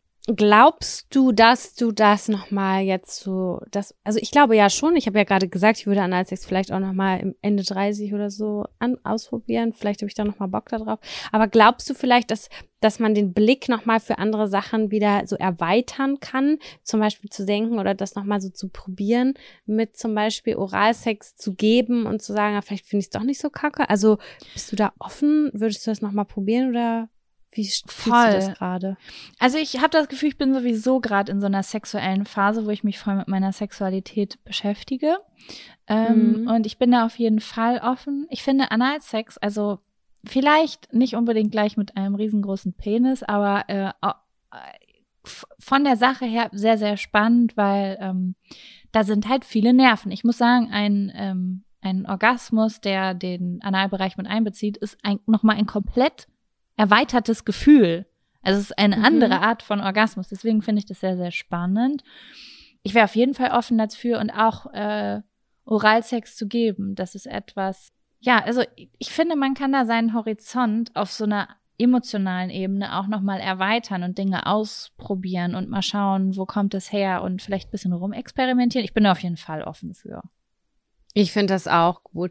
Und es ist so, ich erinnere mich ganz krass an, ich war vielleicht zwölf oder elf oder so und ich hatte eine Bravo gelesen und dann haben meine Tante und meine Mutter haben da gesessen und haben sich Dr. Sommer durchgelesen und haben dann so darüber gelacht und ich fand es natürlich total aufregend, weil das sind natürlich spicy Themen. Und dann haben die gesagt, ach Samira, das wird doch so stressig und erst wenn du groß bist und ab 30, dann wird's richtig spannend und ich dachte so, eh, mit 30 haben die noch Sex, boah, sind die eklig. das habe ich wirklich so gedacht. Und heutzutage ja. verstehe ich das wieder, weil man kennt so ein man kennt seinen Körper, man weiß so ein Stück weit auch, was man will, man weiß, welche Knöpfe gedrückt werden müssen, damit man irgendwie auch horny ist oder Bock hat oder man weiß auch, wann man überhaupt nichts mit Sex zu tun haben will. Und auch das, was du gerade sagst, dass man das nochmal so ausprobiert, das habe ich auch gerade und äh, also nicht so nicht so auf Praktiken, aber so, dass ich mir zum Beispiel gedacht habe, nee, ich finde das jetzt voll toll, wenn ich mir jetzt nochmal schöne Unterwäsche kaufe und so und dass ich das irgendwie wieder so ein bisschen leben will wie mit 18, 19, 20, wo ich das irgendwie so hardcore zelebriert habe oder gedacht habe, so ja, cool, Sex ist voll das Aufregendes und Spannendes und dann irgendwann gehört es einfach so dazu und ich möchte, dass es wieder aufregend und spannend wird irgendwie und dazu gehört. Ich finde das auch super spannend. Ich finde das richtig spannend und irgendwie auch schön. Und ich habe das Gefühl, dass das auch gerade irgendwie so ein Thema ist. Also bei allem, bei fast all meinen Freundinnen ist es auch gerade irgendwie so ein Thema. Irgendwie jetzt gerade so dieses Jahr, dass das nochmal so hochkommt. Und ich finde es irgendwie mega schön. Und du hast total recht mit dem, was du ähm, gerade gesagt hast, wenn ich zurück, also wenn ich mich so zurückerinnere an mich mit 16, 17, wo ich gedacht habe, ab 30 Sex haben richtig eklig, ähm, dann muss ich irgendwie lachen, weil wenn ich mir zurückdenke und mir vorstelle, wie ich mit 15, 16, 17 Sex hatte, dann sah das meistens so aus, ich lag da wie ein Käfer auf dem Rücken und irgend so ein Typ hat äh, wie ein Kaninchen über mir gehangen. Und ich habe mich ja. gefragt, ob mit mir was nicht stimmt und ob ich eine Orgasmusstörung habe und hatte Angst, dass jemand das Licht anmacht. Und das war so, äh, da hatte ich, das, da, da lag ich dann da mit meinem jugendlichen Körper. Und wir haben und ja die haben dann gefragt, und war es gut? Und du denkst dir so, ja, ja, ich habe ja, ja, genau. und, und das ist irgendwie so eine Sache, ähm, wo ich mir irgendwie so denke, okay, da hat man jetzt ein bisschen andere Möglichkeiten. Ich meine, wir sind Menschen, wir sind sexuelle Wesen und das muss man ja auch irgendwie, also es ist ja auch schön, wenn man das irgendwie gesund ausdrücken kann. Ne? Und, Auf jeden ähm, Fall. Da, ich habe das Gefühl, da wirklich offen und ehrlich zu sein, dafür musste ich erstmal einen Menschen treffen, mit dem ich gerne Sex habe, der sich für meine Befindlichkeiten interessiert und ich mich für seine. Äh, also wo ich mich, der mich anzieht, sexuell, aber mit dem ich auch so ein vertrautes Verhältnis habe, dass ich das erstmal auch ausheilen kann, was man da alles erlebt, auch als junges Mädchen in unserer Gesellschaft, ne? Oh, und ja, ähm, weißt was du meinst. Ja, und deswegen würde ich sagen, kann es jetzt auch äh, richtig rund gehen. Voll. Und dass man jetzt nochmal andere Unsicherheiten ablegt, die ja auch teilweise immer noch da sind. Es hört also nicht auf. Es sind ja immer noch auch im älteren Dasein sind ja auch immer noch Unsicherheiten da, äh, die man ja auch nochmal angehen kann. Auch wenn man sich mittlerweile sehr, sehr, sehr wohl fühlt. So Total. also zumindest. ich habe zum Beispiel, also ich habe auch super krass viele Unsicherheiten mit meinem Körper. Und äh, man muss jetzt einfach mal sagen, die Flaws werden ja mit dem Alter mehr. Also gesellschaftlich gesehene äh, Flaws, ne? Also egal, ob wir jetzt von ähm, oh, ich will das jetzt nicht so nennen, aber ich nenne jetzt mal die typischen Sachen, über die man sich halt als Frau wahrscheinlich irgendwie Gedanken macht. Zellulite, Falten, irgendwann kommen Krampfadern oder Besenreißer oder äh, keine Ahnung, irgendwelche komischen P Pigmentsflecken und halt Haut hängt runter. Also Dinge, die, sage ich jetzt mal, zwischen 20 und 60 Jahren passieren. 20 und 100. Ja. Ähm, und davon hatte ich natürlich früher als Teenager wesentlich weniger als jetzt. Aber trotzdem war ich, ich war trotzdem unsicher wie jetzt. Ja, wenn nicht sogar mehr. Wenn nicht sogar mehr genau. auf jeden, Alter. Und ich finde es gerade total spannend, weil ich das Gefühl habe, dass ich jetzt langsam erst beginne, das zu heilen, obwohl ja immer mehr Sachen in meinem Körper dazukommen, die eigentlich vorher Jugendlicher waren, weißt du? Aber jetzt ja. lerne ich erst ähm, bei Licht entspannt Sex zu haben. Das lerne ich jetzt. Ja, ich verstehe, was du meinst. Man akzeptiert sich halt auch einfach ein bisschen besser und mehr. Und man weiß mittlerweile, das wusste ich halt vorher auch nicht, das was, das, was uns irgendwie von der Industrie gespiegelt wird und auch von den Pornos her, dass das halt kein Standard ist. Und deswegen bin ich auch so dankbar, dass wir jetzt in der Zeit leben, wo wir über äh, die Realität reden können und wo wir auch echte Bilder mittlerweile sehen und ja, die einem halt die Angst wegnehmen und du denkst so, ja, komisch, mein Poloch ist nicht weiß. So, wie kann das sein? Und dass man halt jetzt so viel besser darüber reden kann, über alles einfach viel, viel besser reden kann. Und ah, ich bin da total dankbar für. Ich bin da richtig dankbar Voll. für. Also wirklich, äh, keine Ahnung, ich war gerade letzte Woche bei ASOS im Online-Shop, äh, wo ja mittlerweile auch äh, ähm, darauf geachtet wird, dass zum Beispiel die äh, Dehnungsstreifen und die Zellulite und so mit abfotografiert werden. Und am Anfang, als es losging, habe ich gedacht, ach, was soll das denn jetzt? Man muss das doch jetzt nicht so in Szene setzen. Das ist doch jetzt auch irgendwie nur, also wirklich, ich habe das wirklich gedacht und heutzutage denke ich, oh mein Gott, nein, mein Gott, was die, mir das jetzt schon gebracht hat, weil jedes Mal, wenn du nur eine scheiß Unterhose irgendwo bestellst und du siehst eine Frau mit Dehnungsstreifen, ist ein weiterer Schritt, dass du bei keinem Schwimmbesuch oder bei keiner sexuellen Aktivität auch nur einen Gedanken an deinen scheiß, deine scheiß Dehnungsstreifen verschwendest, weil einfach fast jede Frau die hat. Ja, und jetzt stell dir vor, du hättest die schon immer gesehen. Ja, dann hätte ich mir niemals Gedanken. Als ich meine ersten drei Dehnungsstreifen gefunden habe, da war ich 14 Jahre alt, da habe ich geheult wie ein Schlosshund. Ich habe gedacht, ich bin, ich, ich bin, ich bin entstellt, habe ich gedacht. Gut, ja. dass man die Dehnungsstreifen jetzt überall sieht. Und ja, du hast recht, wenn wir sie schon überall schon immer gesehen hätten, schon als Teenager, dann hätte ich wahrscheinlich auch keinen Heulanfall bekommen, nur weil ich drei Dehnungsstreifen an meinen Oberschenkel-Innenseiten gefunden habe mit 14. Und für mich waren es Körperhaare. Ich bin so dankbar, dass ich Körperhaare sehe und Haare bei Frauen auf den Armen und an den Beinen und über der Oberlippe und dass es ganz offen kommuniziert wird, weil das war das, wo ich mich damals am liebsten von einer Klippe gestürzt hätte, weil ich gedacht habe, ich bin hässlich. Krass. Das habe ich immer gedacht. Das ist so, dass ich so richtig eklig bin deswegen, weil ich es nicht verstanden habe und nirgendwo in keinem Magazin irgendeine Frau mit diesem Problem gesehen habe. Crazy, das ist auch ein ganz großes Leitthema, dieses Haare-Thema, ne? Ich hoffe, dass wir das ganzheitlich aufarbeiten, damit die armen Girls nicht mehr so strugglen müssen. Das geht ja schon so früh los, dass man damit darunter leidet. Ja, voll. Richtige, richtige Mobbing-Opfer also ich war ein richtiges Mobbing-Opfer dadurch, durch die Haare. Und äh, das ist echt nicht so schön. Aber das naja. Ist so krass, ne? Das ist so, ich hatte gestern eine Situation, es hat jetzt nichts mit Körperhaaren zu tun, aber da ist mir nochmal bewusst geworden, was in der Kindheit eigentlich alles so passiert. Ich habe mir, ähm, du hast ja wahrscheinlich auf Instagram gesehen, ich habe mir die Haare abgeschnitten. Ja. Und hatte mir Locken gemacht äh, vorgestern. Also normalerweise mache ich immer, also ich habe von Natur aus Locken, aber ich mache die immer weg. Also ich trage einfach immer ein Dutt oder glätte die oder so. Und ich wollte wissen, wie die neue Frisur mit Locken aussieht.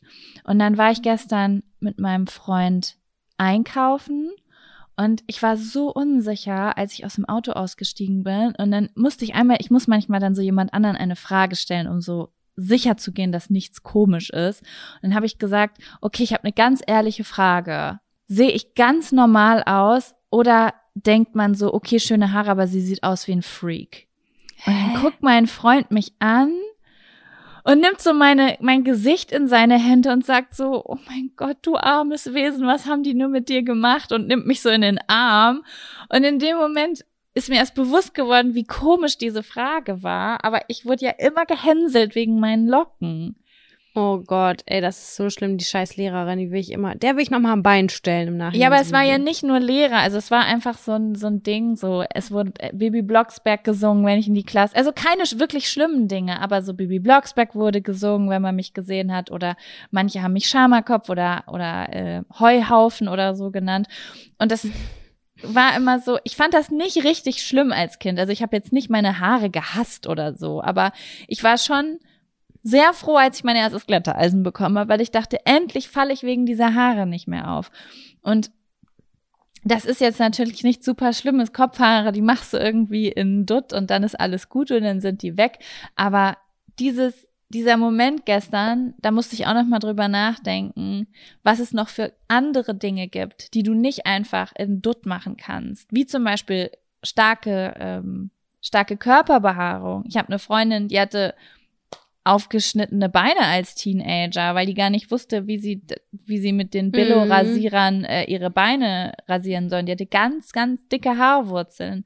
Das sind, Voll, das war ganz schlimm. Das ist, ich hoffe, dass wir von sowas irgendwann wegkommen, dass dieses krass oberflächliche, es ist ja total, natürlich darf es weiterhin Mode geben und Make-up und alles, was kreativ ist, aber die, die der Diversität halt ähm, nicht nur in Hautfarbe, sondern auch in Körperbehaarung, in anderen Merkmalen des Körpers. Das muss einfach noch viel mehr in die Köpfe der Menschen, auch in die Köpfe der Kinder. Ne? Absolut, auf jeden Fall. Und ich bin selber immer noch an dem Punkt, wo es mir schwer fällt. Also Körperhaare sind für mich auch immer noch so ein sensibles Thema, die mich immer so triggern können, auf jeden Fall. Und äh, habe ich auch viel mit meiner Schwester drüber gesprochen. Ähm, oder wir haben das gemeinsam aufgearbeitet, weil wir das Problem hatten oder das Problem nicht, aber unsere Mutter ist relativ hell und unser Vater ist halt dunkel und der konnte uns halt nicht helfen bei den Frauenproblemen, die man äh, hat mm. mit den dunklen Haaren und meine Mutter war damit überfordert und erst meine ähm, anderen Freundinnen, die aus äh, anderen ähnlichen Kulturkreisen oder so gekommen sind, äh, da wusste ich, dass das voll normal ist. Ich bin Jaco, das war nicht komplett ernst. Ich bin jeden Morgen aufgestanden, auch mit meinen Boyfriends, ne, also bis Ende 20 und bin ins Badezimmer gegangen und habe, bevor alle wach waren, geguckt, ob ich Haare über der Oberlippe habe und die mir weggezupft, falls Crazy. irgendwo eins dahergekommen ist. Und das hat mich so belastet, das hat mich so angestrengt, dass ich gedacht habe, ich kann niemals, niemals in meinem ganzen Leben aufwachen und äh, einfach entspannt leben. Und meine Schwester und ich haben irgendwann mal damals als Jugendliche einen Pakt geschlossen. Wenn eine von uns im Krankenhaus ist und äh, im Koma liegt, das haben wirklich so gesagt, eine muss immer kommen und die Haare über den Lippen wegmachen. Oh wirklich, oh weil wir uns so geschämt haben und wir auch so hardcore dafür gehänselt wurden. Und ich habe ja schon mal irgendwann drüber gesprochen, dass ich es teilweise immer noch nicht richtig hinkriege, das zu waxen, ohne dass da halt so kleine Pickelchen kommen. Heute denke ich mir so fuck off, ne? Aber irgendwie die anderen 27 Jahre in meinem Leben habe ich gedacht, Scheiße, jetzt fällt's wieder auf, jetzt fällt's wieder auf. Oh mein Gott, das, wie tief das sitzt einfach. Ja, und wirklich lange, ne? Lange, lange, lange. Aber guck mal, da sagst du nämlich, ich, ich muss gerade an eine Geschichte denken. Äh, eine Bekannte von mir, beziehungsweise ich habe ja schon mal von diesem Kurs in Thailand erzählt. Äh, die Kursleiterin hat ich weiß gar nicht, ob beide Eltern oder ein Elternteil, ich glaube die Mutter, die Mutter hat auf jeden Fall Wur afrikanische Wurzeln. Äh, beim Vater weiß ich es gerade nicht, aber das ist auch nicht wichtig für die Geschichte. Und sie hat nämlich erzählt, äh, dass sie sich halt als Teenager die Achseln halt rasiert hat, weil sie, mhm. ich weiß gar nicht, wo sie groß geworden ist. Ich weiß gar nicht, wo sie groß geworden ist, aber auf jeden Fall nicht in Afrika, sondern in einem westlich, äh, in einem westlichen Land. Und sie halt auch so Probleme damit hatte, einfach, weil sie so dickes Haar hatte, einfach, ne? Und äh, damit gestruggelt hat und sich aber rasiert hat, einfach weil sie sein wollte, wie halt alle anderen in dem Alter. War ja bei uns auch nicht anders. Wir haben uns ja auch nur rasiert, weil man das so ja. gemacht hat. Und, und dann da fanden sie es hässlich, ne? Und, ja, und dann ist sie mit ihrer Mutter äh, nach Afrika zu ihrer Familie und dann hat irgendwie ihre Oma und ihre Tante haben sie so an die Hand genommen, sind zur Mutter gegangen und haben so die Arme hochgemacht und gesagt, was hast du mit deiner Tochter gemacht? Du hast ihr die Weiblichkeit genommen. Hör ja, auf krass. damit, das ist so mhm. eklig, das ist so hässlich. Und sie meinte so, da war für mich klar, oh mein Gott, Weiblichkeit liegt wirklich im Auge des Betrachters und ist einfach so krass kulturell geprägt, weil die fanden das eklig, dass sie rasiert ist. Ja, also ich habe mit meinem Vater auch einen ewig langen Kampf geführt, weil er gesagt hat, das ist ein Zeichen von Schönheit, wenn die Augenbrauen möglichst dicht zusammenwachsen. Also wenn du die Tendenz zu einer Monobraue hast, wie jetzt so bei, zum Beispiel bei der Frida Kahlo, hat er gesagt, das musst du da lassen, das ist ein Zeichen für Schönheit. Das hat mein Vater gesagt. Naja, ich, ich finde hab, das heutzutage auch schön, muss ich sagen. Aber, aber nicht in den nicht. 90ern. Nein, da ging Nein. das gar nicht. Da warst du Bert von Ernie und Bert. Richtig. Und da hatten wir auch so viele Diskussionen. Und der sagt, heutzutage guckt er mich noch an und so. Und ich hab, ich hab dünne Augenbrauen irgendwie. Ich, ich krieg die auf jeden Fall nicht so buschig hin, wie sie trendy sind auf jeden Fall. Und die wachsen nur so vereinzelt überall. So ganz spezielle auf jeden Fall. Und mein Vater guckt mich immer noch an heutzutage und sagt so, du hast deine Augenbrauen so dünn gemacht, die sind nicht mehr wieder gewachsen, weil du so früh angefangen hast, sie zu zupfen. Das sagt er mit so einem Vorwurf, weißt du? Mhm. Ich kann darüber nur lachen, aber ich denke so, ist mir scheißegal, so, weißt du, es gibt Augenbrauenstifte. Aber ja, das war auch so ein kulturelles Ding schon wieder. Und ich habe gedacht, die müssen höher, die müssen dünner, die müssen schöner. Und oh, das war voll ja, der Struggle. Mann, die, die Augenbrauen der 90er sind einfach, das ist einfach ein Scherz gewesen. Ich hoffe, dass dieser Trend nie wiederkommt. Ich kann ihn auf jeden Fall nicht mitmachen. Meine sind tätowiert. Aber, aber die müssten eigentlich auch irgendwann wiederkommen. Es ist auch auf jeden Fall schon, also ich habe auch schon auf Instagram ein paar Instagram-Girls gesehen, die auch schon wieder so dünnere Augenbrauen hatten, die vieles so im 2000er-Style machen.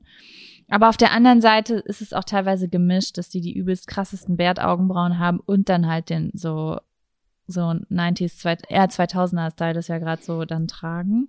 Man kann das ja auch so gut wechseln heutzutage, wenn ich das, das manchmal ja sehe bei David the David David, wie der ja. sich die Augenbrauen malt, die sind 100% gemalt und ich denke so, scheiß die Wand an, wie geht das? Ist das geil, ey. Ja, das ist, ich habe ihn mal gefragt, er hat mir die Produkte genannt, ich habe die gekauft, ich habe den Pinsel hier, kannst du wirklich so richtig feine Linien mitzeichnen, das ist richtig krass. Ach was. Aber ähm, am Ende ist es ja auch scheißegal, ne? Also man kann dünne Augenbrauen haben, man kann sich sie zupfen, man kann sie wachsen lassen, Mono-Augenbraue. Äh, das, das Ziel ist ja eigentlich nicht, dass, also das ist etwas, was ich vielleicht früher gedacht hätte, das Ziel ist, dass es das, was natürlich ist, modern ist, dass ich finde, das Ziel ist, dass es scheißegal ist, was du machst. Genau. Dass einfach niemand auch. sich drüber lustig macht, dass man einfach nur Neugier und Interesse hat, wie es jemand anders macht, weil vielleicht kann man sich inspirieren lassen, vielleicht findet man es aber auch nur spannend, aber dass nichts als komisch oder freaky oder hässlich betitelt wird, sondern höchstens ja. spannend. Und dadurch, dass wir halt, also dass diese ganzen Grenzen ja auch aufbrechen, auch die Trendgrenzen, haben wir natürlich auch viel mehr Flexibilität und Diversität bei den ganzen Trends. Da kommst du ja gar nicht hinterher. Da kann man ja machen, was man will, glücklicherweise mittlerweile. Weil wenn du so gesehen auf die 90er und 2000er guckst oder, oder noch davor, es gibt ja so einen richtigen Trendzyklus, ne, der alle Jahre wiederkommt und das ist auch bei Farben genauso. Ja. Und das, das äh, verschwimmt ja alles aufgrund des Internets und so. Aber im Grunde genommen, wenn du dich wenn du zurückguckst, das war schon sehr uniformiert eigentlich auch. Das war schon sehr gleich. Man, das war so das Schönheitsideal. Wenn du nach oben oder nach unten abgewichen bist, dann hast du verkackt. Und das ja. ist jetzt ja so nicht mehr. Glücklicherweise, oder wir sind ja noch dabei, aber äh, wir sind da auf dem aller, allerbesten Wege. Auf jeden Fall. Es gab früher nicht viel Bandbreite. Es gab äh, einfach dünn, glatt, makellos, äh, das Periodenblut ist auf jeden Fall blau in der Werbung. Das heißt, niemand, Tampons, darüber wird öffentlich nicht gesprochen. Das heißt, Periode ist schon mal tabu. Ja. Äh, Venus, hier, Venus sei die glatte Göttin. Also es muss auf jeden Fall alles picobello glatt sein. Ähm, und ja, man, schlank man hat gar nicht sowieso. gemerkt, wenn man aufs Klo gegangen ist, sowieso. Als Frau hat man es nicht mal gemerkt, wenn er, wenn, die haben eigentlich nichts ausgeschieden. Vielleicht Regenbogenfarben. Ja. So weißt du, wie ich meine? Ja, da war genau. nichts. Äh, Frauen kacken nicht, das riecht nach Blümchen. Mein, das, so sind wir ja groß geworden mit diesen Scherzen. Das sind nur Scherze, aber die prägen einen einfach. Voll. So krass, ne? Ja. Ja, mein Gott, sind wir hier gesellschaftskritisch geworden heute. Ich, da haben wir aber den Bildungspodcast über den Analsex-Zettel aber sowas von rausgeholt. Stimmt, der Ursprungszettel war Analsex, richtig ja, gut. Wir haben einen Zettel in dieser Folge gezogen, einen. Was, wir ja. wir können es nur die Analsex-Folge nennen, oder? Wir so. werden uns mal Gedanken machen. Dann muss ich auf jeden Fall meinen Vater vorher wieder blocken irgendwo, damit er das nicht liest, weil das will ich nicht. Das mache ich manchmal bei so spicy Themen. Dann denke ich so, oh nein, das soll Papa jetzt nicht sehen. Ja, ja, meine Familie weiß auch schon viel zu viel über mich. Ah, ja. Aber es ist Aber okay, war schön. Weil, es, weil, wir sind halt eine neue Zeit. Wir, leben, wir sind in der Jack und Sam Zeit und da sprechen wir über Analsex und ähm, Blähungen, Behaarung, Urin. Ja, alles, Kot. was den menschlichen Körper betrifft. Finden und wir gut. Ja, was uns im Inneren beschäftigt, auch am Kopf. ja. Genau, und ähm, ich will es nochmal sagen, für die, die jetzt bis jetzt noch dran geblieben sind, ähm, Jaco hat es letzte Woche schon mal angesprochen, abonniert uns gerne, falls ihr es noch nicht gemacht habt. Damit tut ihr uns einen riesigen Gefallen und wir freuen uns darüber, weil wir dann vielleicht auch wahrgenommen werden von anderen Leuten. Ansonsten, ja, wünsche ich euch allen eine schöne Woche. Genau. Und habt sehr viel Spaß beim Analsex oder bei beim Nein sagen, weil ihr keinen Analsex wollt. Genau. Bis dann. Bis, bis dann. Tschüss.